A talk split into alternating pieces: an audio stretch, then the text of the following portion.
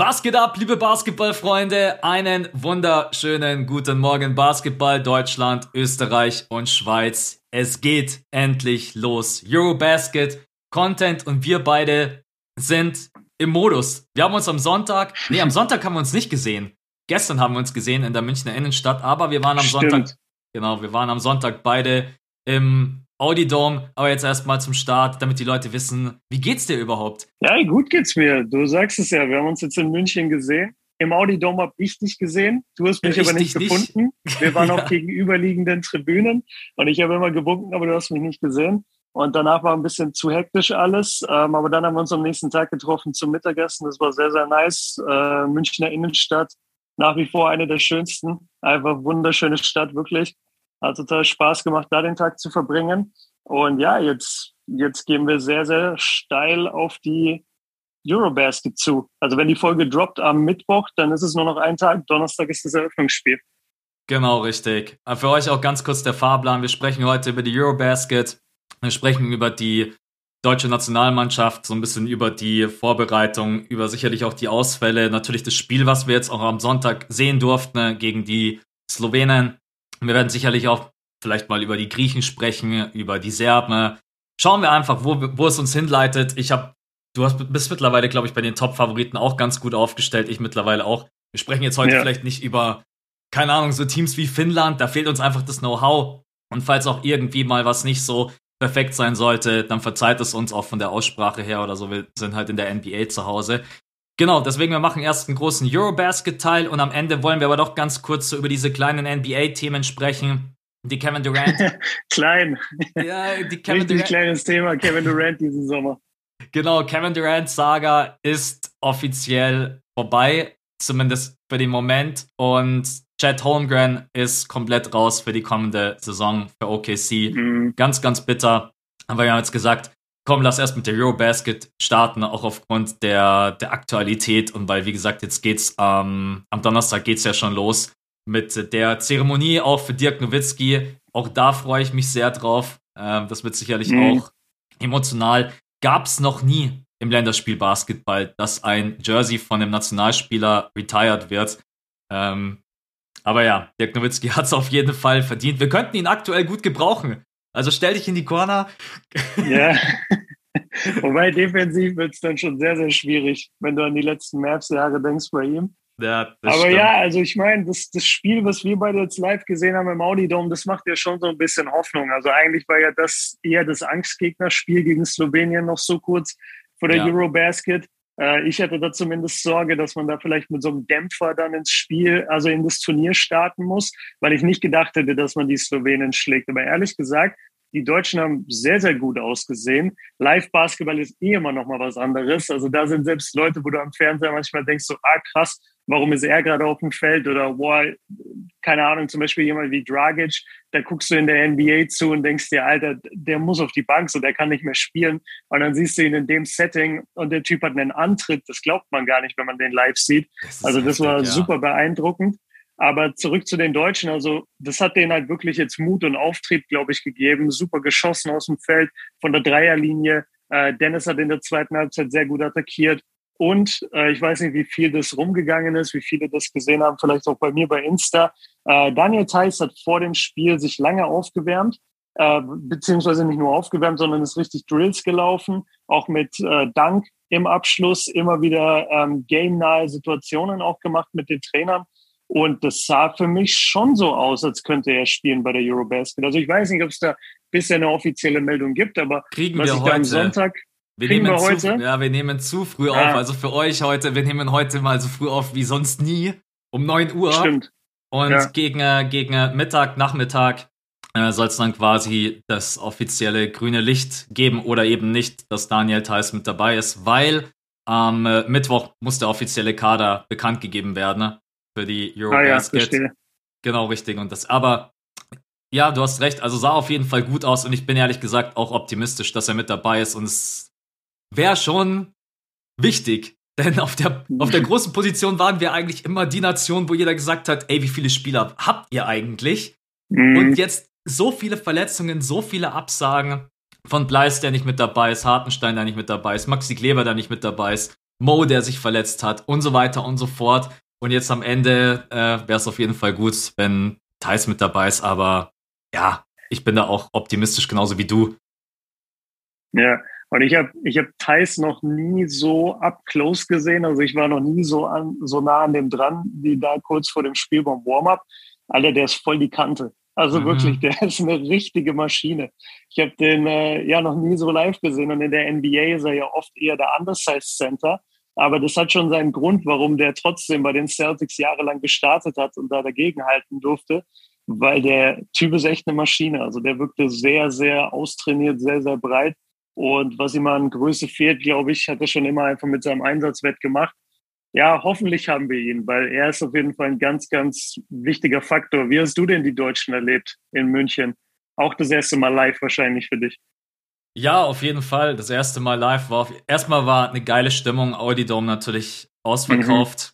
Mhm. Ähm, ich war ja schon ein paar Mal im Audi Dome, ist aber auch schon wieder, glaube ich, ein Jahr her. Dann kriegt man trotz allem nochmal irgendwie so diese jetzt nicht Kulturschelle, aber es ist halt einfach was anderes, ob 6000 in der Halle sitzen oder ob du, keine Ahnung, in Philly sitzt oder im Madison Square Garden und da passen was weiß ich wie viele rein und dann ist einfach nochmal mhm. alles viel größer. Aber trotz allem, ähm, ja, war es, glaube ich, einfach eine geile Atmosphäre, viele Leute da gewesen, ne? ähm, auch viele Leute, die uns beide kennen. Da haben wir gestern in der Stadt mhm. drüber gesprochen, so ganz ungewohnt, weil wenn wir in den Staaten sind, da kannst du halt rumlaufen und machen, was du willst, da kennt dich kein Mensch. Und dann so im Audi-Dom, äh, deutsche Nationalmannschaft, da wird man dann halt doch mal eher erkannt, aber alle super nett gewesen, ne? also auch bei dir, Ger, hast du gesagt gestern. Ja, absolut. Das ist so geil, surreal in diesem Basketballkosmos, das haben wir schon oft gesagt, dass wir halt in einem basketballspezifischen Umfeld natürlich des Öfteren mal erkannt werden und angesprochen werden, nach Foto gefragt werden. Und die Leute sind immer so nett und korrekt und das macht man ja mega gerne. Und dann haben wir es verglichen, so am nächsten Tag, als wir uns getroffen haben zum Essen. Da saßen wir den ganzen Nachmittag in der Münchner Innenstadt, umringt von hunderttausenden Leuten. Kein Mensch hat sich nach uns umgedreht oder äh, hätte jemals gewusst überhaupt, dass wir Content machen im Internet. Das ist halt irgendwie das Coole an der Basketballwelt. Das verläuft sich im normalen Leben so krass. Aber wenn wir dann mal alle zusammenkommen, dann ist einfach nur Liebe da. Und ich, genau. ich glaube, in dem ganzen Audi-Dome gab es überhaupt niemand mit negativer Stimmung oder Energie. Also jeder war einfach happy, die Deutschen zu sehen. Jeder war happy, dass sie so gut gespielt haben. Doncic hatte trotzdem ein paar Highlights. Also man muss auch sagen, es waren sehr, sehr viele Dallas Mavericks Jerseys da. Es gab einen kleinen, äh, es gab einen kleinen slowenischen Fanblock. Die haben sich natürlich auch immer sehr gefreut über die gelungenen Aktionen der Gegner. Aber insgesamt, ey, die Basketball-Community ist einfach so positiv und das liebe ich auch. Und genauso sind halt die Jungs dann und die Mädels, die uns erkennen halt. Ja, und vor allem für viele, wer kommt schon mal so in die USA und nach Dallas und kann Luca live sehen? Also für viele vielleicht mhm. auch so eine mhm. einmalige Aktion, Doncic mal live zu sehen in Deutschland. Ähm, er ist ja mega gut reingestartet, hat gleich zwei Stepback-Dreier gezündet was natürlich ja, schon special ist, weil das macht halt bei den Deutschen oder generell so bei den europäischen Teams selten jemand. Äh, und dann Luca kommt dann direkt rein, macht zwei Stepback-Dreier mit diesem langen, langen Wurf, der ja wirklich wie ein Rainbow kommt. Und dann hat man schon auch in der Halle gemerkt, dass die Deutschen da natürlich dann auch ein bisschen, ja, angesteckt werden, obwohl es ja eigentlich dein Gegner ist. Aber es ist halt einfach Luca. Mhm. Hast du Luca eigentlich vorher schon mal live gesehen? Weiß es gar nicht. Ja, einmal in Milwaukee. Ah ja, genau. War bei den Bucks und da haben sie gegen Dallas gespielt. War aber kein schönes Spiel für mich, weil die Bucks haben ziemlich deutlich verloren. Äh, die Luca konnte machen, was er wollte und die Mavs haben die ganze Zeit Janis gedoppelt. Deswegen ging da relativ wenig für ihn an dem Abend. Aber ja. ich habe ihn halt auch noch nie so nah gesehen. Ich konnte auch vor dem Spieler dann den Spielfeldrand ähm, und ihn dann damals zu sehen. Das ist ja das, was ich schon immer gesagt habe und aufgrund halt einfach so der Maße ungefähr vom Fernseher wusste, aber es dann mal live zu sehen, ist nochmal was anderes. Der Typ spielt Point Guard, hat aber die Features, die körperlichen Features einfach von einem Forward. Und, ja. und nicht von einem kleinen Forward, ne, sondern so ein richtig bulliger Flügelspieler. Also der bringt wahnsinnig viel Masse mit. Der ist wirklich seine legit zwei Meter, zwei Meter drei groß. Und dann hat er aber diese unglaubliche Wendigkeit, ist so leichtfüßig, gerade bei diesen Stepbacks und vor allem auch bei den Side äh, Steps. Also der, wenn er einen Stepback macht, geht er auch oft gleichzeitig noch ein Stück zur Seite, um da nochmal seinem Gegenspieler so ein bisschen ähm, den Wurf noch schwerer zu machen. Und das ist schon echt beeindruckend, wenn du den siehst. Ähm, allerdings, Sam äh, Sievers, der saß neben mir und der, der war auch äh, die meiste Zeit bei mir, weil wir über den gleichen Veranstalter Tickets bekommen haben. Und äh, der hat auch zu mir gesagt, ey, so ganz in Shape sieht Luca aber nicht yeah. aus wie am Anfang des Sommers. Ich wollte dich noch fragen. Anfang des Sommers, ey, Anfang des Sommers ging diese Bilder viral von diesem komplett ripped äh, Luca Doncic, der plötzlich ein shredded Workout hinter sich hatte, zehn Wochen. Und dann siehst du den und dann merkst du, ja, okay, also der sieht schon so aus, wie ich ihn mir eigentlich vorgestellt habe. Der ja. ist jetzt nicht mega ripped gerade. Ja. Ja, ich, ich bin ja ein bisschen weiter weg gesessen als ihr, auch wenn ich, ich war auf der anderen Seite ganz äh, unten aber für euch einfach nur zur Vorstellung. Ich bin quasi hinter der Deutschen Bank gesessen und hatte dann diesen Zwischenraum. Also ich bin nicht so nah dran gewesen wie Björn. Aber ich habe mir auch aus der Ferne gedacht, so, also wenn mich meine Augen nicht täuschen und das Licht jetzt nicht ganz schlecht fällt, Luca sieht jetzt nicht so aus, als wenn er irgendwie so nur 10% Körperfett hätte oder so. Oder 8 yeah. oder keine Ahnung. Aber yeah. ja, das wird er wahrscheinlich auch nie sein, glaube ich. Das ist auch, er braucht es vielleicht auch gar nicht. Außer konditionell, finde ich, hat man am Ende bei Luca schon wieder gemerkt, Gut, er ist natürlich auch vorher dann umgeknickt. Das war so ein bisschen Schreckmoment im ganzen Audi Dome. Hm. Äh, ja, das, ist das, weggerutscht. Genau. Ey, ja. das braucht wirklich keiner, dass sich bei der Eurobasket irgendeiner der Superstars wie Jokic, Janis, Doncic oder auch irgendeiner der Deutschen verletzt. Ähm, ja. Aber ich finde, am Ende hat man bei Luca schon wieder so ein bisschen gemerkt, pustet technisch. Er spielt natürlich auch mit Abstand die meisten Minuten. Ne? Hat er dann ein bisschen müde gewirkt. Aber am Ende war das Ding dann sowieso durch. Dann hat noch Dragic gespielt. Äh, und Luca ist dann auf die Bank. Also, ja. Oder er war so müde, weil er die ganze Zeit von Franz Wagner verteidigt wurde. Das kann natürlich auch sein. Das ist nicht das Thema. Also Franz Wagner und Nick Weiler-Bepp, die sich da so ein bisschen abgewechselt haben, die haben echt einen guten Job gemacht. Und ich war vor allem von Franz beeindruckt. Hätte ich nicht gedacht, dass er sich da so sehr die ganze Zeit Luca annimmt. Aber er hat halt die Länge. Das ja. ist unangenehm für Luca zu spielen. So ein bisschen, bisschen größer, glaube ich, Franz sogar, lange Arme und natürlich auch wahnsinnig wendig, kommt vor allem gut um die Blöcke rum. Das hat Franz, finde ich, relativ gut gemacht, immer sich über die Blöcke gekämpft, damit äh, Luca auch oft den Wurf verhindert. Und das sah echt gut aus. Und, und nochmal zu dem Thema auch mit, mit Lukas Müdigkeit. Ja, natürlich war der am Ende müde, weil die Slowenen haben halt auch relativ wenig insgesamt getroffen. Und sie haben halt ganz klar das Spiel am Brett verloren durch Einsatz. Also sie haben halt 20 Rebounds weniger geholt oder so als die Deutschen. 54 und damit, zu 26. Das ist krass. Das sind doppelt so viele Rebounds, mehr als doppelt so viele Rebounds. Ja, und die Deutschen sind ja nicht ja. die Rebound-Nation, weißt du? Und wir haben ja ein paar große gar nicht dabei. Aber wie oft auch so ein wer, wer war das alles? Nicht immer nur Dennis selbst und Franz. Selbst Andi Obst hatte sechs ja, Rebounds. Ja, genau. selbst, selbst Andi Obst hatte Rebounds hier. Äh, wie Ich, ich kenne leider oh. die einige der Guards noch nicht so gut. Wer, wer ist das? Sengenfelder oder Kratzer oder so? Äh, Senkfelder hatte vier Rebounds, Giffey hatte vier, Thiemann hatte neun. Vogtmann ah, dann, dann meinte ich Giffey. Ja. Genau, äh, Thiemann hatte neun, äh, Vogtmann hatte 14. Ja, also der hat. Vogtmann Maschine, aber gut, der ist auch der Big Man da unterm Korb.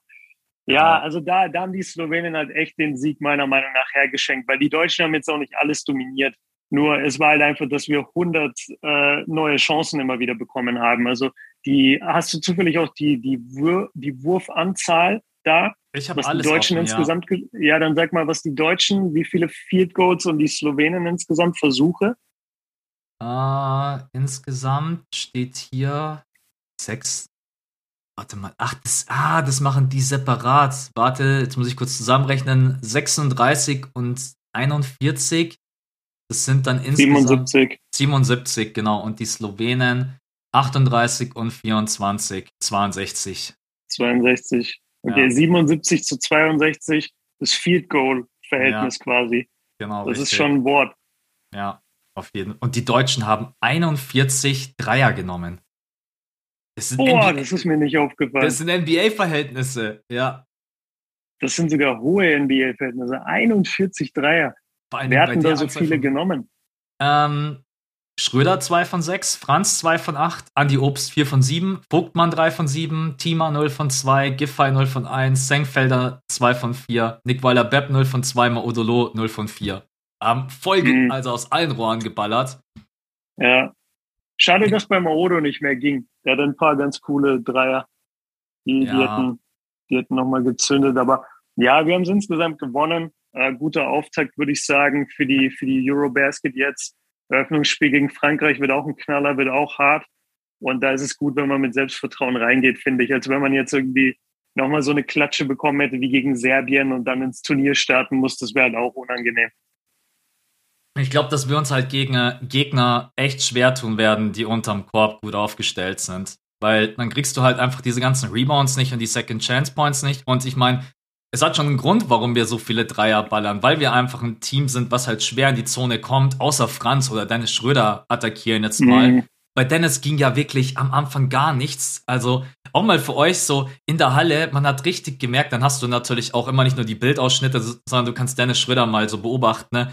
Ey, der hat mit sich gehadert, der war so sauer auf sich selbst. Der stand, mhm. glaube ich, zwischenzeitlich irgendwie bei 0 von 7 bis dann mal der erste Wurf fiel und die ersten Würfe, die kamen ja dann von der Freiwurflinie. Ähm, Dennis Schröder hat dann wirklich, muss man sagen, seine Stats komplett gerettet. 17 Punkte, ja. 10 Assists, ähm, hat dann in der zweiten Hälfte 17 Punkte gemacht.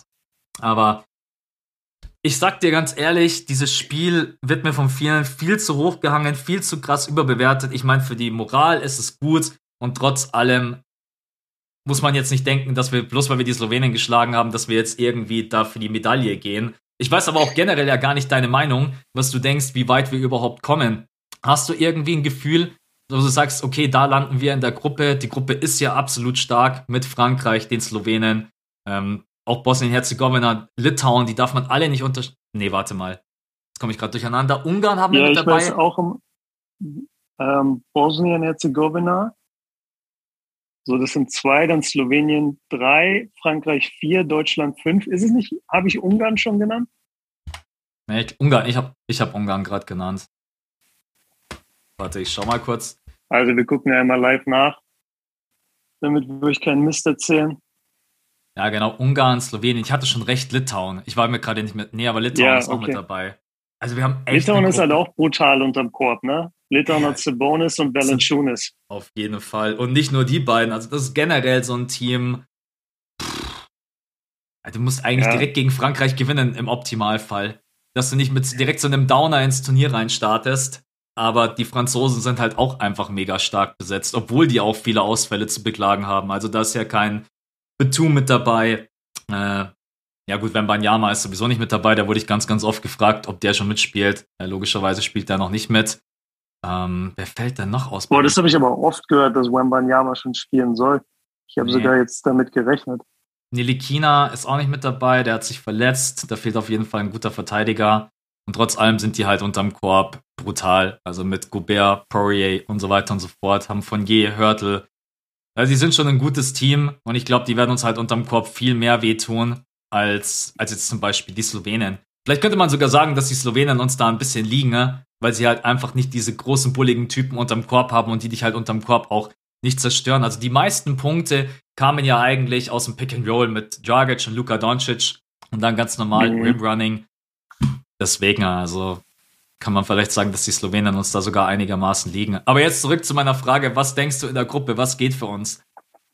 Naja, also nachdem ja vier Teams weiterkommen von sechs und nachdem wir den Heimvorteil haben, und wir immer noch Dennis und Franz haben und Thais wahrscheinlich zurückkommt, glaube ich schon, dass das machbar ist, dass wir in die nächste Runde gehen nach Berlin. Also ja. Achtelfinale sollte das Minimalziel Ziel sein, meiner Meinung nach, weil ja, du hast einfach die Heimkulisse dabei. Du hast mit Dennis und Franz zwei Jungs, die kreieren können. In den letzten Jahren, finde ich, war das oft zu sehr dann quasi nur Dennis, aber durch Franz. Man merkt es auch, wie viel Dennis Franz vertraut. Also wie oft der ihm den Ball gibt, wie oft die Plays laufen für Franz. Der macht gerade seine erste National, seinen ersten Nationalmannschaftssommer, ist irgendwie 21 Jahre gerade alt geworden. Äh, Glückwunsch nachträglich übrigens von uns. Und also ich glaube, am Samstag hat er ja Geburtstag. Ähm, und, und zu denken, dass, dass die dann trotzdem für ihn Plays laufen und dass er da wichtige Würfe nimmt und auch mal acht Dreier nimmt, wenn sie eben offen sind, das zeigt halt, wie viel Vertrauen da ist vom Team und auch vollkommen zurecht. Und wenn du mich darauf festnageln würdest, würde ich auf jeden Fall sagen, also Achtelfinale muss sein, so mhm. das erste Spiel in Berlin. Und ab dann ist es eigentlich ein Bonus, aber nur der Ausfälle geschuldet. Und hätten wir all unsere Jungs dabei, ich sag dir, wir wären einer der Top-Favoriten. Also ich finde, ja. keiner kann unser, unseren Talentpool im Moment matchen. Es gibt vielleicht insgesamt bessere Spieler. So Serbien, wenn die auflaufen mit Jokic, ist natürlich ein anderes Statement, als wenn Deutschland aufläuft. Aber was so dahinter kommt, wenn du alle unsere NBA-Jungs zusammenzählst und auch die Deutschen und halt die Euroleague-Jungs, das ist schon ein krasses Team. Und ähm, ich bleib dabei, wenn, wenn unsere Dreier fallen, die wir ja scheinbar sehr viel bekommen durch die Penetration von Dennis und Franz.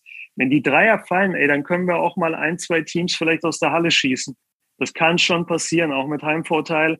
Ähm, ja, ich bin nicht so pessimistisch. Ich bin optimistisch. Ich sage Achtelfinale auf jeden Fall. Und dann geht's weiter. Und dann mal gucken. Ja, die Gruppe muss man ja auf jeden Fall überstehen. Also das wäre schon bitter. Die Frage ist natürlich, was macht man gegen die Top-Favoriten? Äh, Frankreich, Slowenien, auch äh, das ist natürlich jetzt dann auch, da wird man direkt dann den Vergleich sehen, weil da sind, da ist eine Woche dazwischen, ne? Zwischen jetzt dem Spiel, was wir gesehen haben, mhm. und dann im Gruppenspiel. Da wird man dann direkt sehen, wie die Deutschen da in das Spiel reingehen. Äh, und ansonsten, äh, ja, einfach Teams wie Litauen. Litauen ist so ein Gegner, wo ich echt Sorge habe, dass den viele irgendwie so denken, also nicht nur jetzt in der Gruppe auch, sondern auch später. Ja, ist ja bloß ja. Litauen. Das sind für mich. Nee, so, nee, Litauen ist voll die Basketballnation erstmal. Vor denen ja. habe ich immer Respekt. Ja, die sind für mich sogar so ein kleiner äh, Geheimfavorit. Also die haben Valanciunas und so Bonus vorne drin. Dann für die Leute, die ihn nicht kennen sollten, Jukubaitis von Barcelona. Ein richtig, richtig guter Point Guard. Dann vielleicht kennt den sogar noch der ein oder andere von euch. Brasdekis, der hat bei den Orlando Magic gespielt. Der hat eine Vorbereitung gespielt, dass man meint, er ist irgendwie der gefühlt neue LeBron James. Also das ist echt so ein Land, wo man, glaube ich, aufpassen muss, dass man, dass man die nicht unterschätzt, dass man jetzt nicht nur sagt, ja, das sind die Frankreich, Slowenien und so weiter, dass man gegen die gewinnt, sondern auch gegen Lit. Hast du, hast du einen Geheimfavorit, ne? Jetzt muss nicht Litauen sein, aber du sagst, da habe ich irgendwie so, vielleicht die Italiener, die Türken. Es gibt ja schon ein paar Nationen, die Spanier, die jetzt vielleicht nicht im ganz großen Favoritenkreis immer diskutiert werden, aber die ja trotz allem gute Basketballspieler haben. Uh, das ist schwierig. Also, mein, mein Team, mit dem ich mich quasi am meisten beschäftigt habe, jetzt in der Vorbereitung war Serbien. Mhm. Aber die mhm. sind halt kein Geheimfavorit, die sind halt einfach einer der Top-Favoriten. Ja. Ich, ich habe denen richtig gerne zugeguckt, habe mir die Spieler angeschaut, habe da so ein bisschen was gelernt über die, das hat Bock gemacht. Ähm, aber jetzt Thema Geheimfavorit, ehrlich gesagt nicht. Ich finde, Griechenland ist ein Outsider, ein Underdog. Alle reden über Janis und sagen, ja, Janis ist der beste Spieler der Welt. Das mag schon sein, aber ich habe das Spiel gegen Serbien zum Beispiel gesehen wo die in der Verlängerung verloren haben. Das war auch ein WM-Quali-Spiel. Ja. Und da war es zum Beispiel so, dass die Griechen dann sechs Minuten lang den Ball nicht mehr zu Janis gebracht haben in den wichtigen Minuten. Und dann sah es halt plötzlich düster aus, beziehungsweise die Serben haben das auch ganz gut verteidigt.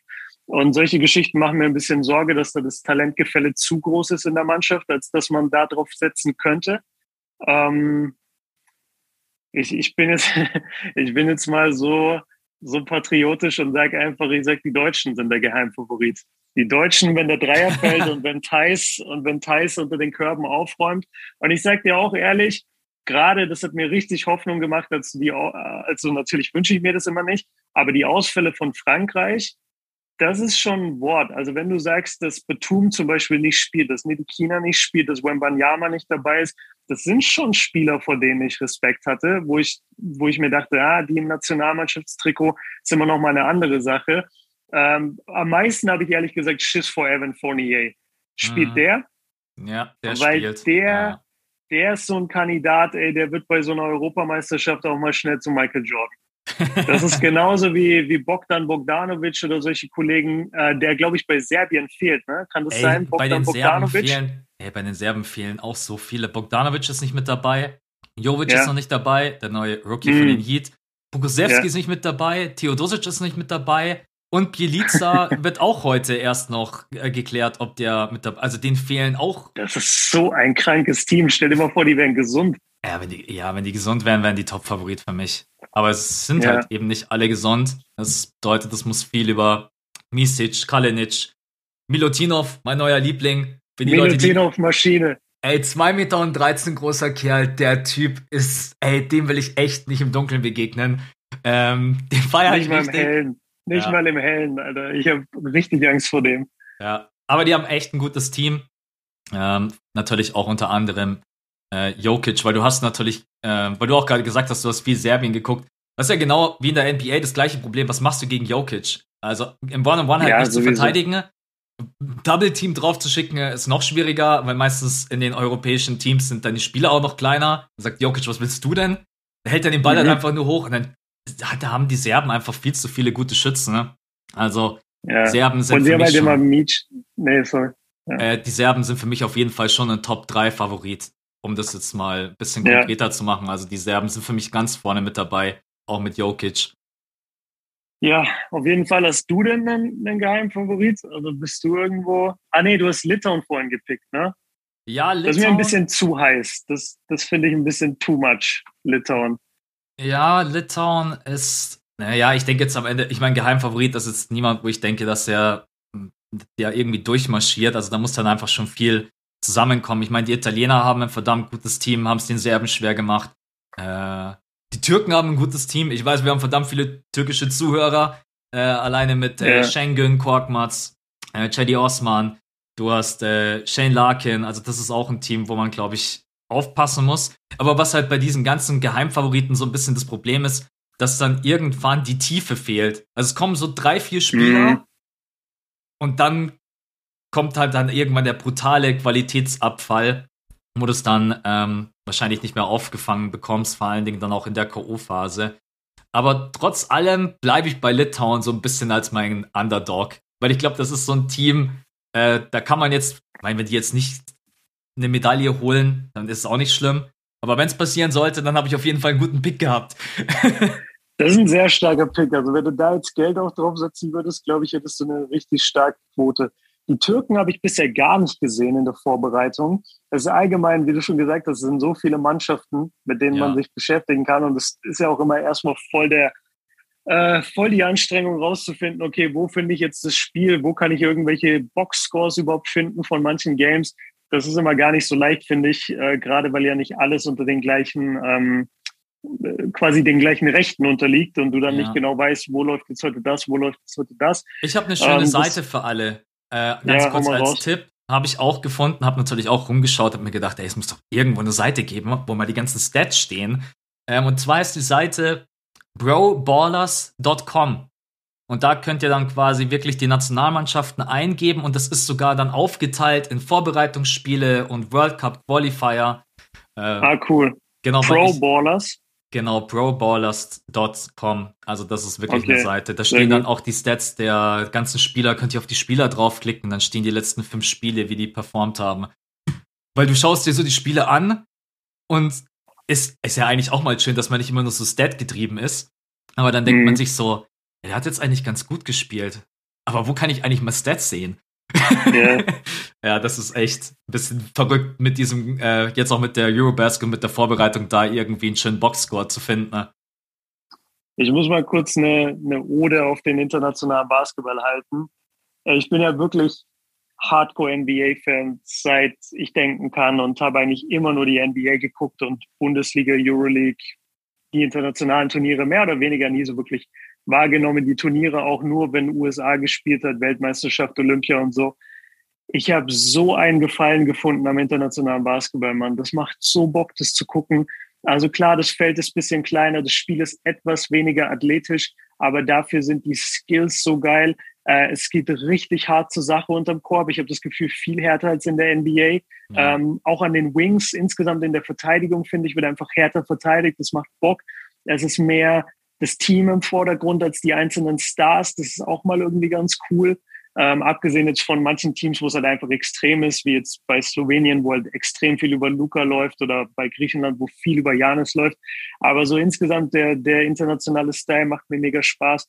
Und das Geilste ist, diese Spiele sind halt nicht 48 Minuten mit 10 NBA-Auszeiten und 20 mal Replay checken, sondern das ist halt 4 mal 10 Minuten und du hast so schnell diese Zeit immer um. dass diese Spiele und die Spielzeit richtig Wert haben.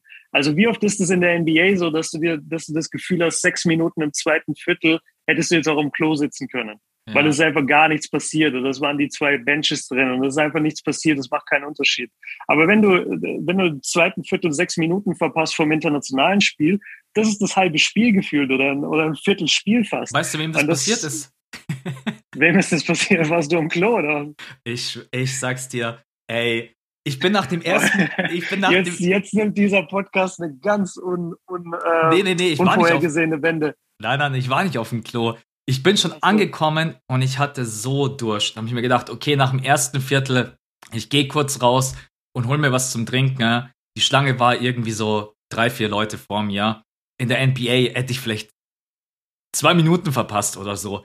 Dann braucht die da natürlich auch ein bisschen. Ja. Ey, dann komme ich zurück. Habe ich einfach sechs Minuten vom zweiten Viertel verpasst. Weil einfach, Leute, das müsst ihr auch echt, es gibt einfach nicht diese ständigen Auszeiten, ne? Manchmal läuft ein Viertel fast gefühlt durch. Am Ende ja. gab es dann, ja, am Ende gab es dann mehr Auszeiten, ne? ähm, als es auch die ein oder andere strittige Situation gab oder auch bei den Slowenen, als dann noch ein bisschen Diskussion auf der Bank gab. Aber so die erste Hälfte, ey, ich weiß gar nicht, ob es irgendwie überhaupt nur zwei oder drei Auszeiten gab. Das, deswegen muss ich diese Geschichte kurz erzählen. Ich gehe ja. raus, hol mir was zum Trinken und habe gefühlt das halbe Spiel verpasst. das ist so, also jetzt natürlich aus deiner Sicht blöd, äh, das ist natürlich ärgerlich, aber ich finde es so angenehm, wenn du hochguckst und du siehst, ah, okay, nur noch eine Minute dreißig in der zwei, im zweiten Viertel. Und du hast aber das Gefühl, gerade hat das erste Viertel angefangen. Ja. Also da, da ist auch das ganze Event und das ganze Gucken irgendwie eine, eine andere Erfahrung, als wie du schon sagst in der NBA, wenn du da in der, in der Viertelpause, da kannst du aufs Klo gehen, dir einen Hotdog holen und dann langsam wieder zu deinem Platz gehen und du hast vielleicht eine Minute verpasst, weil ja. es einfach sich so lange zieht, weil die so viel Pausen machen, auch für die Werbepartner natürlich. Und hier jetzt in, in dem speziellen Fall läuft halt so viel über private Streamer und, und Dienstleister, dass die da gar nicht wirklich Werbung reinballern. Ich weiß nicht, ob das daran liegt nur, aber ich weiß einfach, das Spiel ist so viel schneller. Also es ist nicht schneller im Sinne von athletisch, sondern es ist einfach schneller vorbei und dadurch bedeuten diese Minuten irgendwie mehr. Und das ist total angenehm zu gucken, finde ich. Ja. Ja, also europäischer Basketball ist auf jeden Fall wirklich anders, aber macht sehr viel Spaß, auch von der Defense her. Also da läuft jeder mhm. so schnell zurück. Ähm, da wird einfach wirklich knallhart verteidigt. Unterm Korb, hast du gerade schon gesagt, geht es richtig zur Sache. Es sind nur zehn Minuten. Ne? Dadurch ist das Ganze noch mal kurzlebiger. Äh, du hast eigentlich gar keine Möglichkeit, dich mal irgendwie auch als Spieler auszuruhen. Also das ist ja. einfach. Ja, oder also, du, du kommst dann halt auf die Bank. Ja. Und dann kommt der nächste rein, der alles gibt. Ja, auf jeden Fall. Ähm, du hast vorhin über Griechenland gesprochen ne? und du warst ein bisschen pessimistisch. Ich bin ehrlich gesagt ein bisschen optimistischer, weil ich habe mich auch okay. mit den, ich habe mich mit den Griechen auch ein bisschen beschäftigt und naja, kann ich das jetzt sagen? Ey, die Griechen, ich sag Griechenland holt das Ding. Ohne Scheiß. Also ich glaube, nee. okay. Also nach Litauen kommen jetzt die Griechen. Max Nein. mit den ganzen Underdog-Picks. Nee, also für mich sind die Griechen wirklich kein Underdog. Du hast mit Janis Antetokounmpo einen absoluten Superstar, der beste Athlet in diesem Turnier. Ähm, Janis hat natürlich bisher auf äh, internationaler Bühne jetzt nicht so gespielt, wie man es von ihm aus der NBA kennt. Aber Janis ist natürlich jetzt auch noch mal zwei, drei Jahre reifer, noch mal smarter, auch von seinem ganzen Spielaufbau her. Dann du hast zwei extrem gute Guards mit äh, Kalates und Lukas. Du hast mit Tyler Dorsey hast du einen echt starken Shooter, was die Griechen auch brauchen. Ja, stimmt. Wo ich, wo ich mir so ein bisschen Sorgen mache, die Griechen haben jetzt nicht so wirklich die Shooter um sich herum. Also die werden schon immer wieder versuchen, in die Zone zu gehen. Auch über Kalates, dass er Janis findet. Oder natürlich auch äh, Kostas. Kostas, Janis und der dritte, ja. Thanasis. Thanasis. Genau, Thanasis. Ähm, der ja auch Alex spielt nicht, oder? Kann das nee, sein? Weil ich nee, habe Alex jetzt gar nicht mehr gesehen. Nee, spielt nicht. Ähm, ja. Deswegen, ich bin da, ich bin da eigentlich ziemlich optimistisch und ich finde eigentlich, dass selbst bei den Top-Favoriten ne, du jetzt nicht sagen kannst, dass irgendeiner eine Achterrotation hat, die komplett ohne Zweifel ist. Also nicht mal die Serben haben vielleicht eine Achterrotation, wo ich sage, hey, da kannst du jetzt jeden 1 zu 1 austauschen. Ne? Und deswegen finde ich eigentlich bei den Griechen Die haben zwei, die haben gute Spielmacher, gute Aufbauspieler, die haben mit Janis einen der besten Athleten. Äh, vor allen Dingen auch von der Defense her wird Janis unglaublich wichtig sein, auch wenn es dann vielleicht mhm. mal gegen die Franzosen gehen sollte oder gegen, äh, gegen die Serben. Du musst ja irgendwas gegen Jokic stellen. Wenn ich mir vorstelle, ja. dass die Deutschen gegen die Serben spielen, stelle ich mir eine Frage, wie wollen wir Jokic aufhalten? Mit mhm. niemandem. So, keine Ahnung, wir haben niemanden, den wir da so wirklich dagegen stellen können. Luca, das hat jetzt ganz gut äh, funktioniert mit Franz Wagner, muss jetzt aber auch nicht sein, dass das in jedem Spiel so gut funktioniert. Wobei ich glaube, dass das schon ein bisschen die Idee sein kann von Gordon Herbert, dass er sagt einfach, ey Franz, du bist unser bester Perimeterverteidiger, egal ob von der Größe, von der Länge, von der Athletik her. Du verteidigst jedes Mal den besten Mann und dann in Kombination mit Nick Weiler-Bepp, glaube ich, können wir eine ganz gute per äh, Perimeter-Defense stellen, was viele andere nicht können. Das auf jeden Fall, ja. Also ich ja. denke auch, dass, dass wir einen mega Luxus jetzt haben, dadurch, dass wir Weiler-Bepp noch mit am Start haben weil dann kannst du halt klein und schnell verteidigen und durch, ähm, durch Franz ein bisschen größer, aber ebenfalls noch schnell und wendig genug. Also das ist auf jeden Fall nice. Zu den Griechen. Also, ich, ich höre alles, was du sagst, aber ich habe dieses Spiel gegen Serbien im Kopf, Mann. Und klar, man kann mal ein schlechtes Spiel haben. Und das ist, glaube ich, das einzige komplett volle Spiel, was ich von Anfang bis Ende geguckt habe. Sogar mhm. die zweite Hälfte habe ich zweimal geguckt. Aber also die Tatsache, dass die es nicht geschafft haben, den Ball auf den besten Spieler der Welt zu bringen in einem knappen Spiel, fünf, sechs Minuten lang, das geht mir einfach nicht in den Kopf. Die haben das mhm. nicht hinbekommen. Und das, das mag auch viel an der Taktik liegen oder am System, wie sie stehen. Ich hatte auch oft das Gefühl, dass noch nicht so wirklich klar ist, wo, wo quasi der Pick gestellt werden soll, ob dann abgerollt wird, ob gepoppt wird. Das, das wirkt alles noch ein bisschen unsicher von, von außen jetzt, ja, meine, meine Laienmeinung zu dem griechischen Team. Mhm. Ähm, wenn sie am Ende überzeugen bei der Eurobasket, freue ich mich natürlich. Äh, ich wünschte mir, Janis würde ins Finale kommen und dann gegen Deutschland verlieren, mein Spaß. Aber ich wünsche mir natürlich, ich wünsche mir natürlich, dass Janis weit kommt und ich hoffe, ihn auch live sehen zu können, weil die Vorrunde der Griechen ist leider nicht in Köln, ähm, sondern die ist woanders und dann erst in Berlin bin ich erst beim Halbfinale dabei. Ähm, und das wird dann schwierig. Also ich hoffe, dass, dass er dann da ist. Ähm, Mit ziemlicher aber das, Sicherheit. Das serbische Spiel, das serbische Spiel hat mich einfach nicht so positiv gestimmt. Aber vielleicht muss ich noch mal ein, zwei Games gucken jetzt. Ähm, und ich werde vor allem die Spiele halt aus der Vorrunde gucken von Griechenland. Ja. Ja, ich glaube, dass man in der Vorbereitung wurde auch unglaublich viel rumprobiert. Äh, wurden auch Aber es war WM-Quali, da probierst du nicht so viel rum. Die wollten schon gewinnen. Ja, ja, natürlich, aber trotz allem, wenn halt WM-Quali. Björn ist so pessimistisch nach diesem Serbien-Spiel, das gibt's ja gar nicht. Ja, aber du mit den Deutschen. Aber du mit den Deutschen. Du bist auch immer pessimistisch, was die angeht. Ja, aber gar nicht, dass ich das irgendwie böse meine, sondern einfach, weil uns halt von der. Das kann ja Quali einfach deine sachliche Meinung sein. Genau, einfach von der Qualität her ist halt unglaublich schön, wenn wir halt viele Spieler mit dabei gehabt hätten. Weil ich mir alleine vorstelle, wir hätten vielleicht einfach Maxi Kleber noch mit dabei. Oder Moritz Wagner noch. Dann hättest du halt einfach. Oder Bonga, der, der war sogar beim Spiel. Ich ja. weiß nicht, ob du den gesehen hast, der war dann irgendwann ja. bei der Deutschen Bank gestanden. Und Bonga hatte ja auch echt gute Auftritte, bevor er dann quasi sich verletzt hat und musste dann operiert werden und war dann auch raus. Ähm, auch so Spieler wie Blyce, weißt du, Euroleague-Sieger, klar, bei ihm kann ich es verstehen, mittlerweile auch nicht mehr der jüngste, lange Saison, aber das ist mhm. halt, ja, extrem schade. Ich meine, ich drücke den Deutschen alle Daumen und ich glaube auch echt an, an einem guten Tag können wir jedes Team schlagen. Äh, das, meine größten Fragezeichen sind, wir haben einfach nicht diesen absoluten Superstar, der uns über das ganze Turnier tragen kann. Es ist nicht Dennis Schröder und das ist auch leider nicht Franz Wagner. Auch wenn ich sage, Franz Wagner wird unser Topscorer. Das habe ich am letzten Podcast schon gesagt. Ja, da das hast dabei. du schon angekündigt. Da, ja. kann mir niemand, da kann mir niemand kommen. Das ist auch kein schlechter Pick. ja, ich glaube, das. Und bei, bei Dennis ist es halt. Dennis muss sich halt wirklich einfach drauf konzentrieren, was er unglaublich gut kann. Und das hat er in der ersten Hälfte nicht gemacht. Die Slowenen haben dann natürlich auch es unglaublich ätzend verteidigt und haben ihn an der Dreierlinie freigelassen. Ne? Und Dennis steht mhm. da. Fünfmal ist der Wurf schon nicht gefallen. Dann, denk, dann sagt er, ich muss ihn ja nehmen. Dann fällt er wieder nicht. Dann fällt er wieder nicht. Und ja. dann Gott sei Dank in der zweiten Hälfte ähm, ist er dann an die Freiwurflinie gekommen und hat den Korb attackiert. Und da muss Schröder hin. Also einfach den gegnerischen Teams in der Zone wehtun. Äh, ey, wir haben noch gar nicht über Andy Obst gesprochen. Mr. Äh, wollen wir ihn Stephen Curry oder Steph Curry oder Clay Thompson nennen? ja, oder Andy Curry. Äh, ja, Der Andy Curry. Andy Curry. Ähm, ah, ich, ich muss mal meine hier, ich, ich habe mit meiner Schwiegermutter habe ich äh, ein Spiel geguckt, Deutschland gegen Schweden. Und ja. da hat auch Andi Obst gut gespielt. Und es gibt ein Wort in der Muttersprache von denen. Das war so ein geiler Joke, aber ich krieg den jetzt nicht mehr hin. Ich muss mal nachfragen, wie der war und dann äh, droppe ich den hier. Aber der war so perfekt einfach mit dem Namen und das ist gleichzeitig irgendwie ein Wort bei denen in der Sprache. Aber zurück zum Wesentlichen, ey, Andi Obst überragend. Also was der schießt, den sein Wurf ist auch so schön. Also du, du kannst ihn ja nicht echt Clay Thompson nennen, weil er hat einfach so einen wunderschönen Wurf. Ja. Absolut butterweich, hoher Release. Und ey, I don't know, man, der, der Typ ist Money.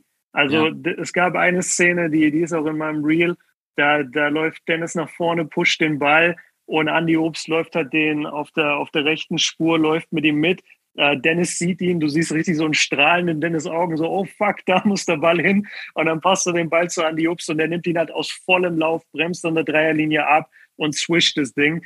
Das ist schon beeindruckend, wie gut der Typ schießt. Ja. Ja, ich glaube, das muss auch ein Gameplan sein bei der Eurobasket. Also Andy Obst einfach immer in Situationen zu bringen, wo er Feuer fangen kann. Einfach Pin-Downs stellen, dass er einfach um die herumcurlt und am Perimeter dann einfach frei zum Wurf kommt.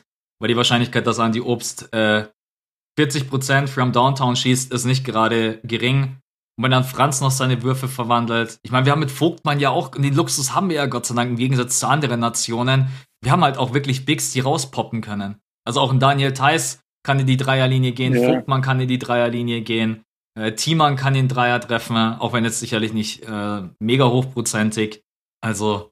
Vogtmann kann außerdem herausragend passen. Das heißt, ja. wenn der unterm Korb mal einen Offensivrebound holt oder gedoppelt wird, aus welchem Grund auch immer, dann findet er eigentlich daraus immer sehr gut die Shooter. Über Maudolo haben wir noch gar nicht geredet, weil der, ja, glaube ich, bisher einfach noch nicht so diese Leistungen zeigt. Aber wenn du guckst, der hat in der Euroleague letzte Saison 40 Prozent von from Downtown geschossen. Ähm, der macht einen super Job bei Alba. Der müsste eigentlich auch also der, der müsste auch noch in seine Form finden, was er bestimmt tun wird. Und dann haben die auch ein überragendes Turnier. Also für den ist ja dann auch ein Heimspiel in Berlin. Das wird sicherlich auch nochmal das Feuer schüren. Und der, also der hat schon auch seine wirklich starken Phasen. Nur ab und zu ist es ein bisschen noch, ja, ich würde sagen, noch nicht so rhythmisch, wie man sich das oft wünscht. Wenn, wenn, vor allem wenn Dennis rausgeht und er dann alleine den Spielaufbau übernimmt, dann könnte es ein bisschen einfach, ich will gar nicht sagen organisierter werden, es muss ein bisschen erfolgreicher werden und das weiß er wahrscheinlich auch selber. Ähm, aber ich, ich halte echt große Stücke auf den und ich glaube, das ist verdammt wichtig, dass wir ihn haben. Und genau diese vielen Shooter eben sind ja das Geheimrezept von Deutschland. Wir können halt fast von jeder Position immer schießen. Ja. Ja, Maudolo leidet, glaube ich, gerade einfach darunter, dass du Schröder und Maudolo halt nicht lange gemeinsam auf dem Feld lassen kannst. Ähm, dafür ist Nick Weiler-Bepp einfach ein zu guter Verteidiger. Dann bist du einfach zu mhm. offensiv orientiert. Ähm, ich finde, er hat auch gegen Slowenien halt nie seinen Rhythmus gefunden und er konnte ja vielleicht auch irgendwie gar nichts dafür, weil er immer irgendwie in so Momenten reingekommen ist, wo es halt auch irgendwie gerade gar nicht so wirklich lief für die Deutschen. Ne? Ähm, ja. Trotz allem, ich mag Maodolo vor allem, weil Maodolo kann sich im Gegensatz zu den anderen äh, seinen Dreier selbst kreieren. Maodolo ist wirklich jemand, mhm. der richtig gut mhm. um die äh, Picks herumgehen kann und kann an dem Wurf quasi selber nehmen. Ähm, das kriegst du das kriegst du nicht mal von Dennis Schröder. Das ist nicht Dennis Schröder sein Game. Also wirklich, dass wenn der Pick gestellt wird, dann einfach so zu, zu manövrieren, so sich zu bewegen, dass man dann den Dreier selbst kreieren kann. Und ich glaube, das ist was, was uns echt noch äh, gut tut, weil Shot Creation ne, ist bei der deutschen Nationalmannschaft auf jeden Fall schon ein Thema, weil wer kann sich so wirklich seinen Wurf selber kreieren? Also jeder ist schon so ein bisschen immer davon abhängig, was macht Dennis Schröder im Aufbau. Ja, ich würde sagen drei Leute, oder? Ich würde sagen Maodo auf jeden Fall, Dennis und Franz. Genau, die, die können schon kreieren. Ja, genau. Ja. Und die anderen sind ein bisschen davon abhängig, dass wir einfach den Ball gut laufen lassen, äh, was an sich ja nichts ja. Negatives ist. Also ja, jetzt bin ich mittlerweile, ey, ich diskutiere mit dir eine halbe Stunde und sag, Deutschland geht für den Titel, Mann. Von Litauen über Griechenland jetzt doch noch zu Deutschland die Kurve bekommen. Ja, also ich, ich will sie einfach nur nicht zu krass abschreiben. Ähm, klar fehlt viel NBA-Talent, aber ich glaube, wir haben auch verdammt viel Talent und die sind heiß auf dieses Turnier jetzt im eigenen Land. Ähm, und in der Vorrunde, da wird sich jetzt dann halt zeigen, ob sie die Leistung bringen können. Wir sind, wir sind beide sicher, Gruppenphase überstehen sie und wir sehen sie in der Finalrunde in Berlin. Und dann ist halt die Frage von Achtelfinale bis Finale, was ist drin? Wenn sie, wenn sie um Spiel um Platz drei am Ende machen und da das Ding gewinnen, sollten wir auch überragend. Ja, Würde auch total Fall. Bock machen. Aber ja, das, das sehen wir dann alles. Ich habe das Gefühl, ich weiß nicht, wie lange wir schon aufnehmen, ich sehe das bei mir nicht, aber wir müssen auch noch zu den äh, NBA-Themen kommen, oder? Ja, wir nehmen seit 20 Minuten auf. ja, Lava. nee, seit 45 Minuten. Ey, lass uns zum Abschluss ja, okay. noch ganz kurz. Ähm, Topscorer der Deutschen. Ich sag Franz Wagner, gehst du mit? Ähm, lass mich nochmal drüber nachdenken. Ich glaube schon, weil ich finde, er ist am sichersten und ich finde, er hat die krasseste Range. Also er kann sowohl am Brett attackieren über seine Layups und Euro-Steps vor allem. Er kann aber halt auch von überall werfen. Vor allem der Dreier ist gut. Ja, ich glaube schon. Und, und Dennis ist jemand, der ja sowieso immer noch nicht seinen Rhythmus gefunden hat, was den Wurf von außen angeht. Also ja, ich gehe mit Franz. Okay. Underdog-Favorit. Ich Litauen. Du Deutschland oder Griechenland? Was für ah, Picks, Underdog am Arsch, Mann. ja, nee, dann ich, ich gehe mit Deutschland. Ich habe, okay. ich hab, glaube ich, auch bei Schutz Feiert verteidigt, dass Deutschland Weltmeister wird, äh, Europameister ja. wird. Ja, komm, dann nehme ich ja. Deutschland. Okay, und wer holt das Ding am Ende? Wer ist aktuell dein Top-Favorit, wo du sagst, da habe ich am ehesten das Gefühl, dass die die Eurobasket gewinnen werden als äh, Contender? Ja, Serbien. Ich okay. finde die so abgezockt. Ich finde, die haben so viele Waffen, die sind so physisch, die sind so groß, stark. Ich, ich sage, Serbien holt das. Und Jokic ist halt abnormal talentiert. Ja. Okay, Leute, jetzt von Andy Obst zu Kevin Durant. die. Andy Obst übrigens, Andy Obst übrigens monster sympathisch. Ich habe den kurz äh, noch kennenlernen dürfen, dann so kurz die Hand gegeben, hi gesagt, bisschen was zum Spiel äh, gefragt und gesagt, äh, übertrieben sympathisch. Schöne Grüße.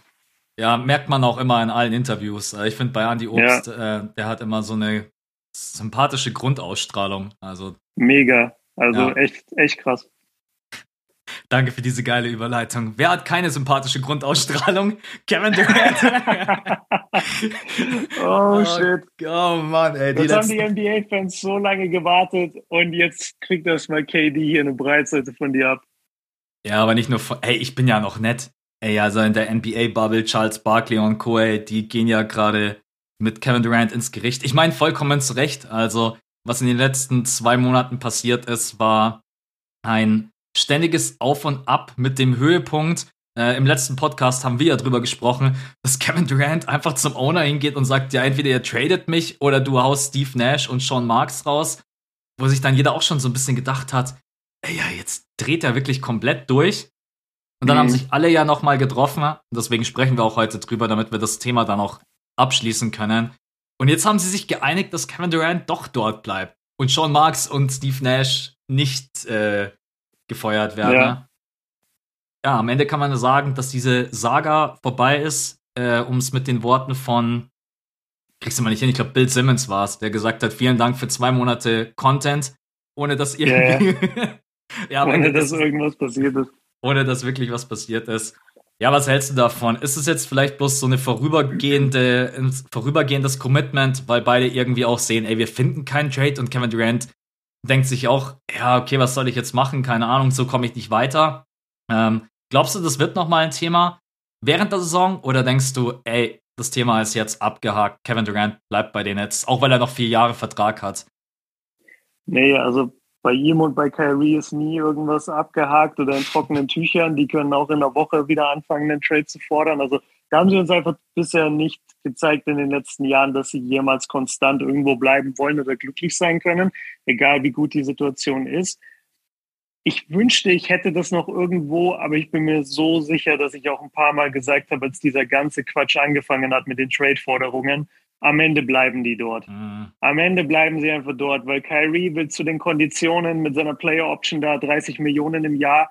Wer bindet sich Kyrie Irving jetzt ans Bein? Zu 30 Millionen und dann weißt du nicht, spielt der, verteufelt der danach deine Organisation? Macht er danach irgend, kommt der überhaupt, zieht er überhaupt um von New York oder bleibt er einfach da wohnen und sagt, nee, ich fühle mich aber nicht wie äh, jemand, der in Houston spielt, deswegen komme ich nicht.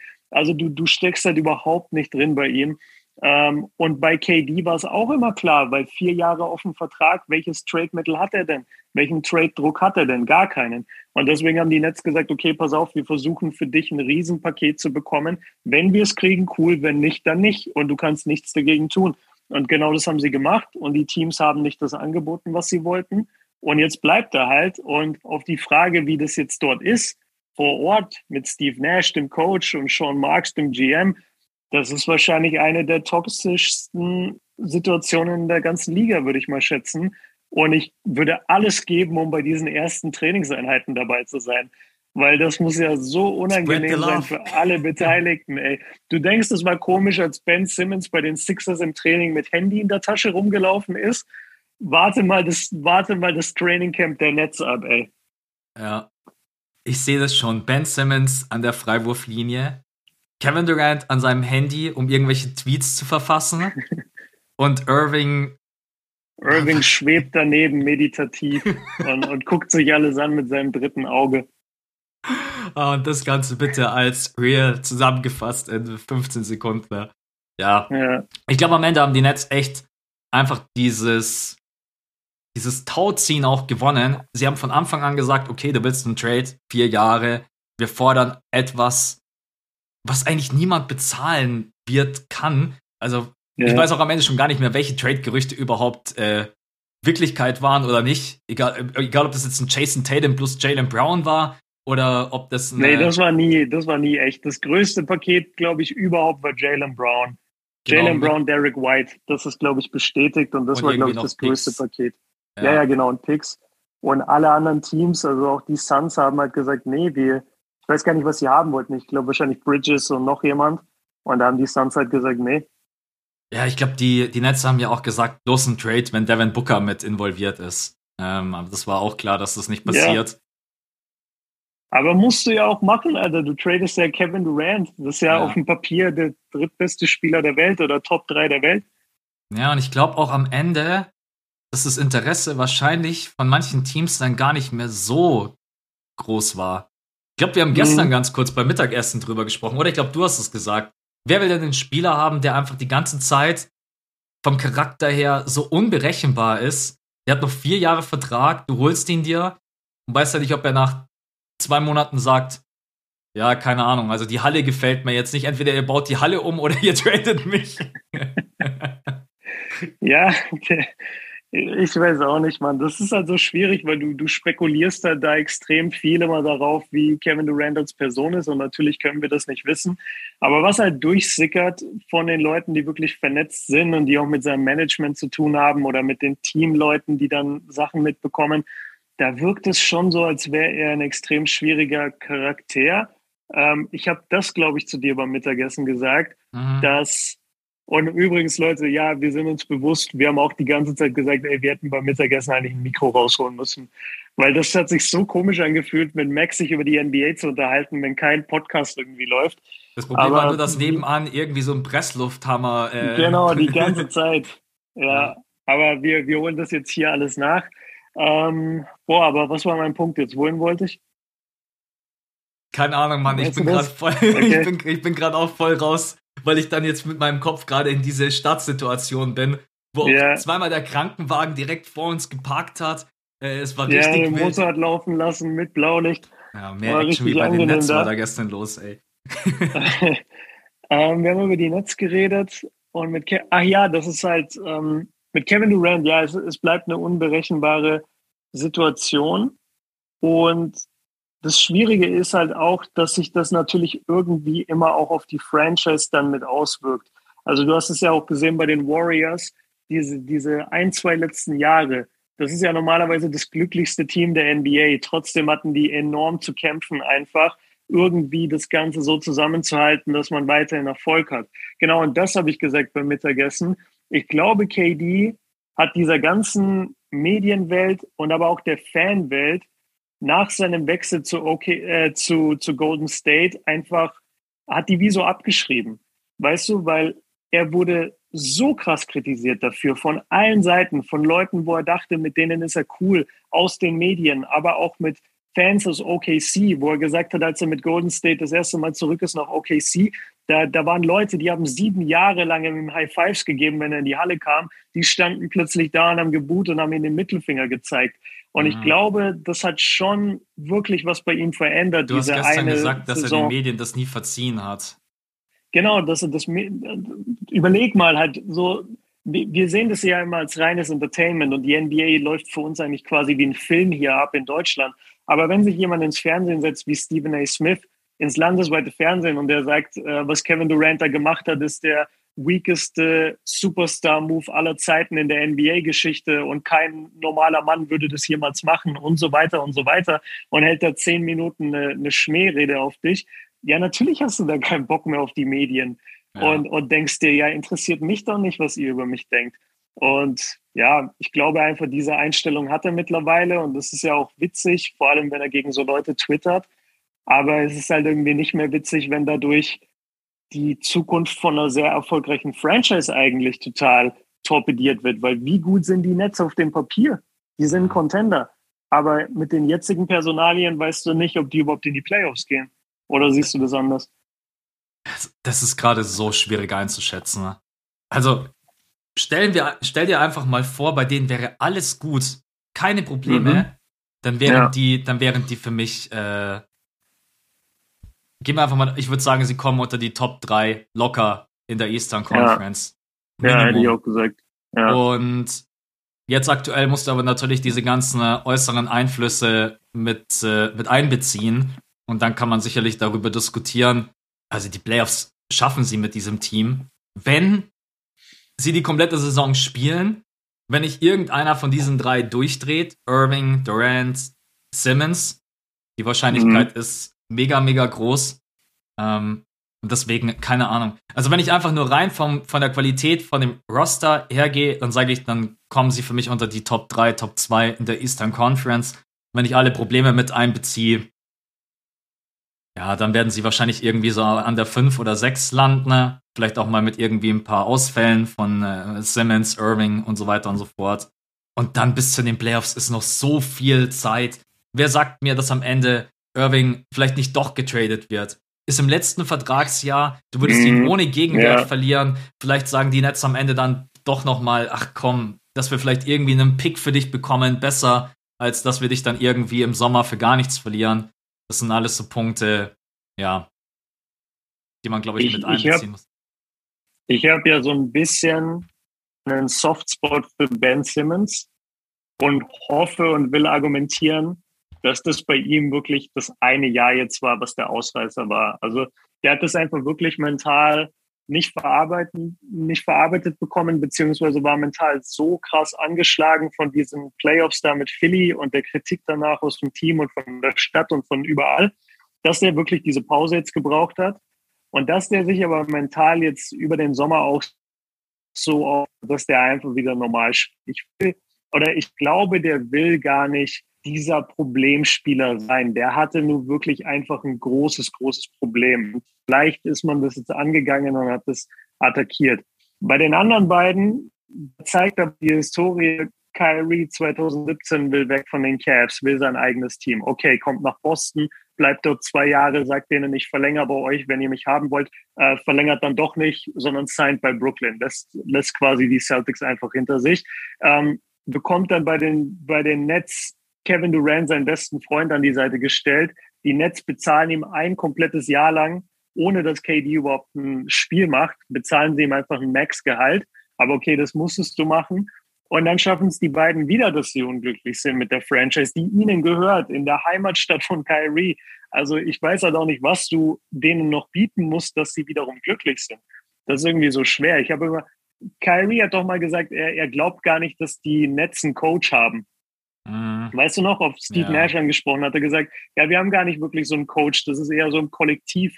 Oder auch bei seinem Exit-Interview letztes Jahr, da meinte er, ähm, ja, mal gucken, wie wir jetzt die Franchise in nächster Zeit führen. Also so, als wäre er da, als wäre er da einfach so der, der Strippenzieher. Und da würde ich mir als Sean Marks und äh, als Tsai, äh, oder Joe Tsai, genau. der Owner, ja, ja ähm, würde ich mir auch ein bisschen verarscht vorkommen. Also die beiden sind auf jeden Fall kritisch. Ähm, und wir sind uns aber einig, das Team auf dem Papier ist überragend. Und ich will nur so ein bisschen eine Lanze brechen für Simmons und sagen, ey, vielleicht musste der einfach raus aus Philly. Dann kam er letztes Jahr zu den Nets. Das war natürlich auch extrem. So, lass mal die Situation sich beruhigen. Und ja, jetzt kann er dann nächste Saison ganz normal angreifen. Hat lauter Shooter um sich rum. Ähm, der Fokus liegt nicht wirklich auf ihm. Also ideale Bedingungen eigentlich, dass Simmons eine, eine coole Comeback-Season feiert. Sehe ich genauso. Und ich glaube, damit können wir das Thema auch zumachen. Lassen wir uns überraschen, ja. wie es wird. Es wird auf jeden Fall sicher nicht langweilig bei den nee, Nets. Also auf, auf, jeden Fall alle den, den Insta-Accounts von, äh, von Brooklyn Nets folgen. Ich glaube, das wird sehr interessant, dieser Einblick ins Training Camp und wer wo steht und wer mit wem redet. Auf jeden Fall. Ich glaube, das äh, ja, ich bin gespannt. Also ich freue mich natürlich auch auf den Basketball, der dort gespielt wird, weil rein von der Qualität her kann das, glaube ich, richtig geil werden. Und ich bin jetzt am Ende dann auch doch froh, dass man diese Kombination Simmons, Irving, Durant einfach mal zu sehen bekommt, wie das auch funktioniert. Äh, vor allen Dingen wir beide haben natürlich dann auch gleich direkt zu Saisonbeginn äh, was zu diskutieren, weil das einfach unglaublich spannend ist als mhm. äh, Projekt. Wie funktioniert Ben Simmons mit zwei Spielern von diesem Kaliber an seiner Seite? Vielleicht greift das auch alles ineinander. Ich glaube, dass das auch so eine Sache sein wird von, wie starten die in die Saison? Wenn die von den ersten zehn Spielen irgendwie direkt, äh, keine Ahnung, fünf verlieren, dann sind, ist schon wieder Durant abgefuckt und keine Ahnung, was weiß ich, Irving sagt schon wieder, ja, ich brauche schon wieder Load Management. Äh ja, Kyrie hat gesagt, er spielt keine Back-to-Backs, wenn das gestimmt hat, die News, die da gesickert ist. Ja. Kyrie spielt keine Back-to-Backs und bezeichnet sie als unmenschlich. Ja. Aber ja, lass, lass zumachen, lass genau, zum nächsten lass, Thema gehen. Genau, ähm, was leider auch nicht schöner ist, Chad Holmgren hat sich verletzt und ist komplett raus für die kommende Saison. Äh, nicht der erste Rookie, dem das passiert. Äh, ben Simmons, Jalen Beat, Blake Griffin, äh, weiß gar nicht, Julius Randle, und jetzt geht mir dann irgendwann die Liste aus von Rookies, denen das passiert ist. Äh, aber auf jeden Fall ist er nicht der Einzige. Das, ja. ja, das waren, glaube ich, schon so die prominentesten Kandidaten. Ne? Und das Ganze passiert bei einem Pro-AM-Game. Ich krieg die Verletzung gerade nicht mehr hin. Es ist, glaube ich, irgendwie eine Verschiebung von irgendeinem Knochen im Fuß. Irgendwie sowas in die Richtung. Yeah, er, ist auf jeden Fall, er ist auf jeden Fall raus für die komplett nächste Saison. Extrem schade, weil Chat natürlich auch schon so jemand war, der schon provoziert hat. Ja, wer ist der beste Basketballspieler in der NBA? Ich in zwei Monaten. Ne? Das liegt ihm jetzt natürlich so ein bisschen um die Ohren. Was aber auch schade ist, Leute, immer wenn sich ein Spieler verletzt, dann finde ich das immer doof, gehässig zu sein. Ich habe von Anfang an meine Zweifel gehabt, wenn es einfach um seine, um seine Körperkonstruktion geht, um seine langen Beine, um einfach das wenige Gewicht, was er mitbringt. Dass es aber dann natürlich bei einem Bro passiert, ist halt äh, echt ätzend. Was, was sagst du jetzt? Muss OKC jetzt für Wembanyama tanken? Weil ich habe eigentlich gedacht, die könnten vielleicht ein kleiner Überraschungskandidat sein mit Josh Giddy, Shay, Lou Dort, äh, Chad. Und jetzt sprechen alle schon wieder da, äh, darüber, ja, jetzt müssen sie eigentlich für Wembanyama tanken.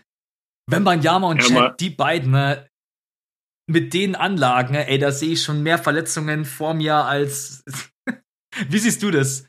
So Leute, ganz kurzer Break. Wir haben heute hier und da einfach mal technische Probleme. Wie gesagt, wir und ich, wir haben uns gestern in München getroffen und er ist noch nicht zu Hause und dementsprechend äh, ist es manchmal so, wenn man nicht die heimische Technik hat. Er ist nicht in seinem Büro, deswegen verzeiht uns das. Deswegen wiederhole ich jetzt quasi nochmal die Frage.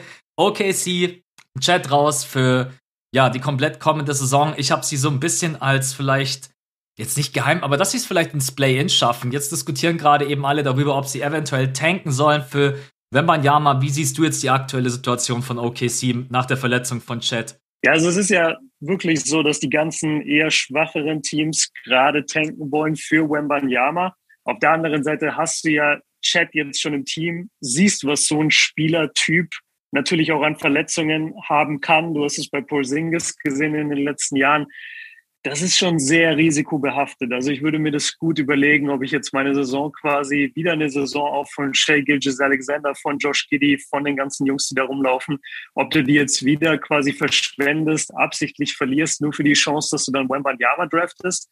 Auf der anderen Seite könnte das auch das Jahrhundert Bigman-Talent äh, irgendwann beide werden zusammen. Ja. Also du, du steckst nicht wirklich drin. Ähm, ich weiß nicht, wie ich es beantworten soll. Also ich würde ungern sehen, dass Shay und äh, Giddy und den vergesse ich dauernd, Lou Dort, den ich sehr mag. Äh, genau, dass die jetzt wieder eine Saison wegwerfen. Also würde ich persönlich nicht so schön finden. Und zu Chad, ja, es ist ein bisschen äh, natürlich schwierig, diese Verletzungen bei Big Man, gerade bei so großen Big Man wie er es ist und bei so einem skinny Frame, den er auch hat, die, die Historie zeigt halt leider, dass die extrem verletzungsanfällig sind. Also da mache ich mir jetzt auch keine Illusion. Das kann auch sein, dass, dass einfach, ja, in zehn Jahren gucken wir zurück und sagen, ah, weißt du noch, Chat, das war gar nichts.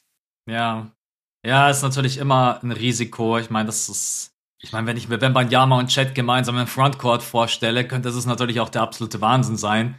Mhm. Weil wer mhm. bringt diese, wer bringt diesen Frame mit? Wer bringt diese Länge mit? Und auch sicherlich dieses Talent Talentlevel. Also wer kann denn bitte mit zwei Meter 16, Wembanyama ist ja noch mal größer, ich glaube, der ist seit 2,21 Meter. Wer kann denn so den Ball führen und so dribbeln?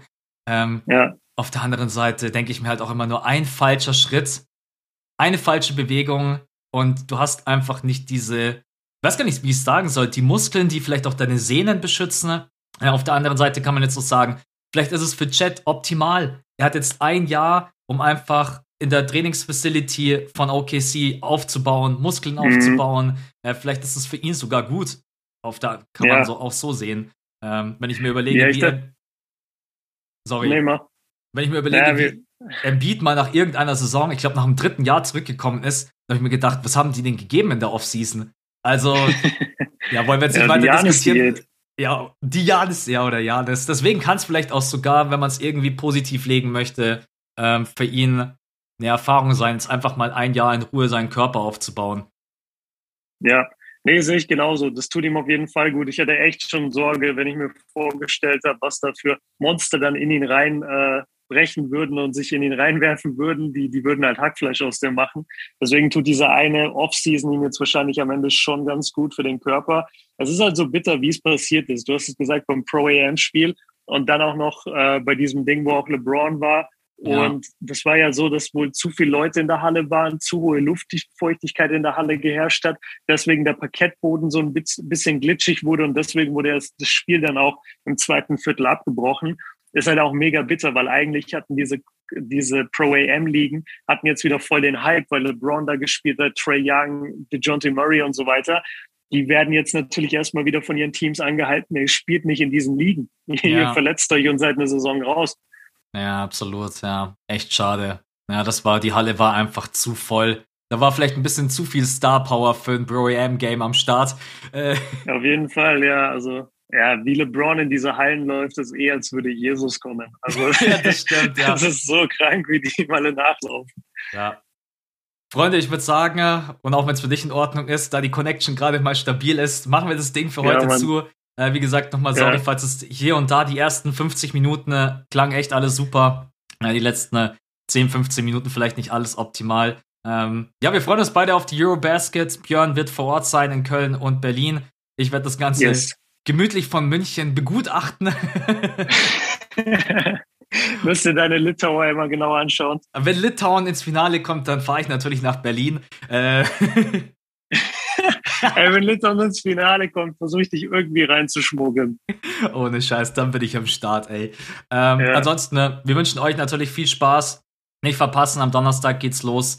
Äh, Deutschland gegen Frankreich und auch mit, der, mit dem Jersey Retirement von Dirk Nowitzki. Björn, an dich vielen Dank, auch wenn es ein bisschen stressig war heute. Ja, danke dir. Du hast es super gehandelt. Und ja, Leute, nochmal sorry. Am Ende war es, glaube ich, ein bisschen holprig. Aber wir hoffen, ihr verzeiht uns und ab nächster Woche dann auf jeden Fall wieder mit Top-Qualität. Genau, Leute, wir wünschen euch einen schönen Tag. Morgen viel Spaß beim Start der Eurobasket und bis zum nächsten Mal. Ciao. Ciao.